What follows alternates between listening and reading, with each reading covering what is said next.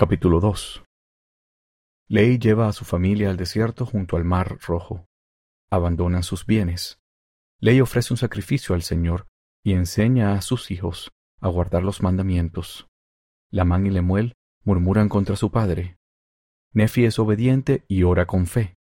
El Señor le habla y es escogido para gobernar a sus hermanos. Aproximadamente 600 antes de Cristo.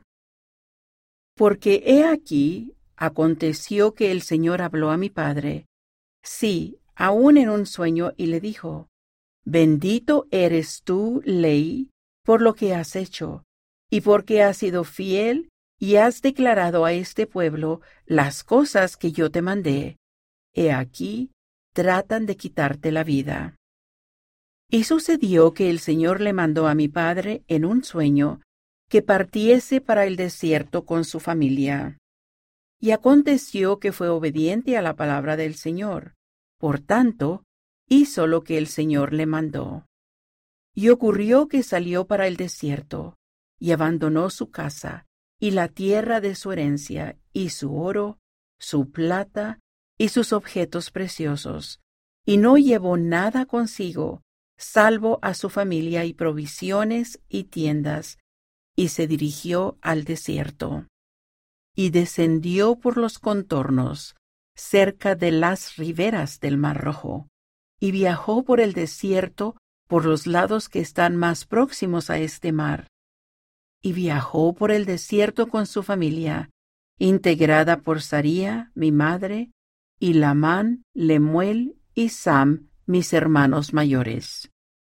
Y aconteció que después de haber viajado tres días por el desierto, asentó su tienda en un valle situado a la orilla de un río de agua. Y sucedió que erigió un altar de piedras y presentó una ofrenda al Señor y dio gracias al Señor nuestro Dios. Y al río que desaguaba en el Mar Rojo dio el nombre de Lamán, y el valle se extendía por las riberas del río y llegaba hasta cerca de su desembocadura. Y cuando mi padre vio que las aguas del río desembocaban en la fuente del Mar Rojo, habló a Lamán diciendo, Oh, si fuera semejante a este río, fluyendo continuamente en la fuente de toda rectitud. Y dijo también a Lemuel, Oh, si fueras tú semejante a este valle, firme, constante e inmutable en guardar los mandamientos del Señor. Esto habló por causa de la dureza de cerviz de Lamán y Lemuel. Pues he aquí, murmuraban contra su padre en muchas cosas, porque era un hombre visionario, y los había sacado de la tierra de Jerusalén, abandonando la tierra de su herencia, y su oro, y su plata, y objetos preciosos, para perecer en el desierto. Y decían que había hecho esto por motivo de las locas imaginaciones de su corazón. Y así era como Lamán y Lemuel, que eran los mayores, murmuraban en contra de su padre, y hacían esto porque no conocían la manera de proceder de aquel Dios que los había creado. Ni creían tampoco que aquella gran ciudad de Jerusalén pudiera ser destruida conforme a las palabras de los profetas, y eran semejantes a los judíos que estaban en Jerusalén, los cuales procuraban quitarle la vida a mi padre. Y aconteció que mi padre les habló en el valle de Lemuel con poder, pues estaba lleno del Espíritu, al grado de que sus cuerpos temblaron delante de él, y los confundió, de modo que no osaron hablar contra él.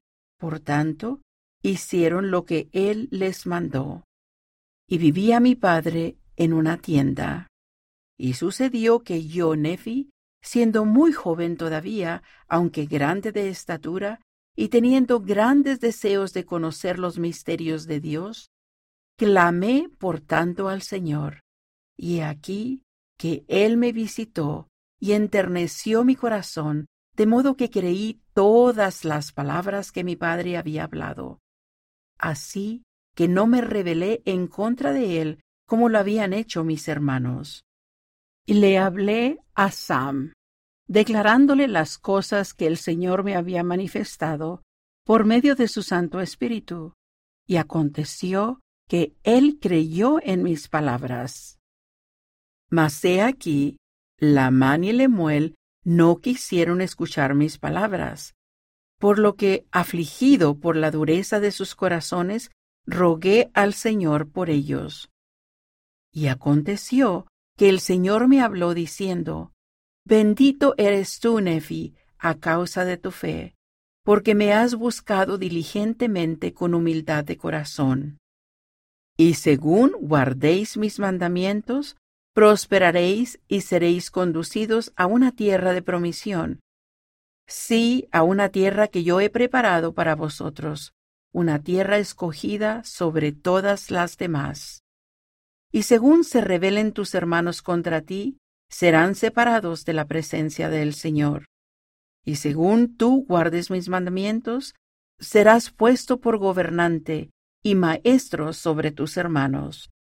Porque aquí, el día en que se rebelaren contra mí, yo los maldeciré con penosa maldición, y no tendrá ningún poder sobre tu posteridad, a menos que ella también se rebelare contra mí. Y si tu posteridad se rebelare contra mí, ellos le serán por azote a tus descendientes, para estimularlos en los caminos del recuerdo.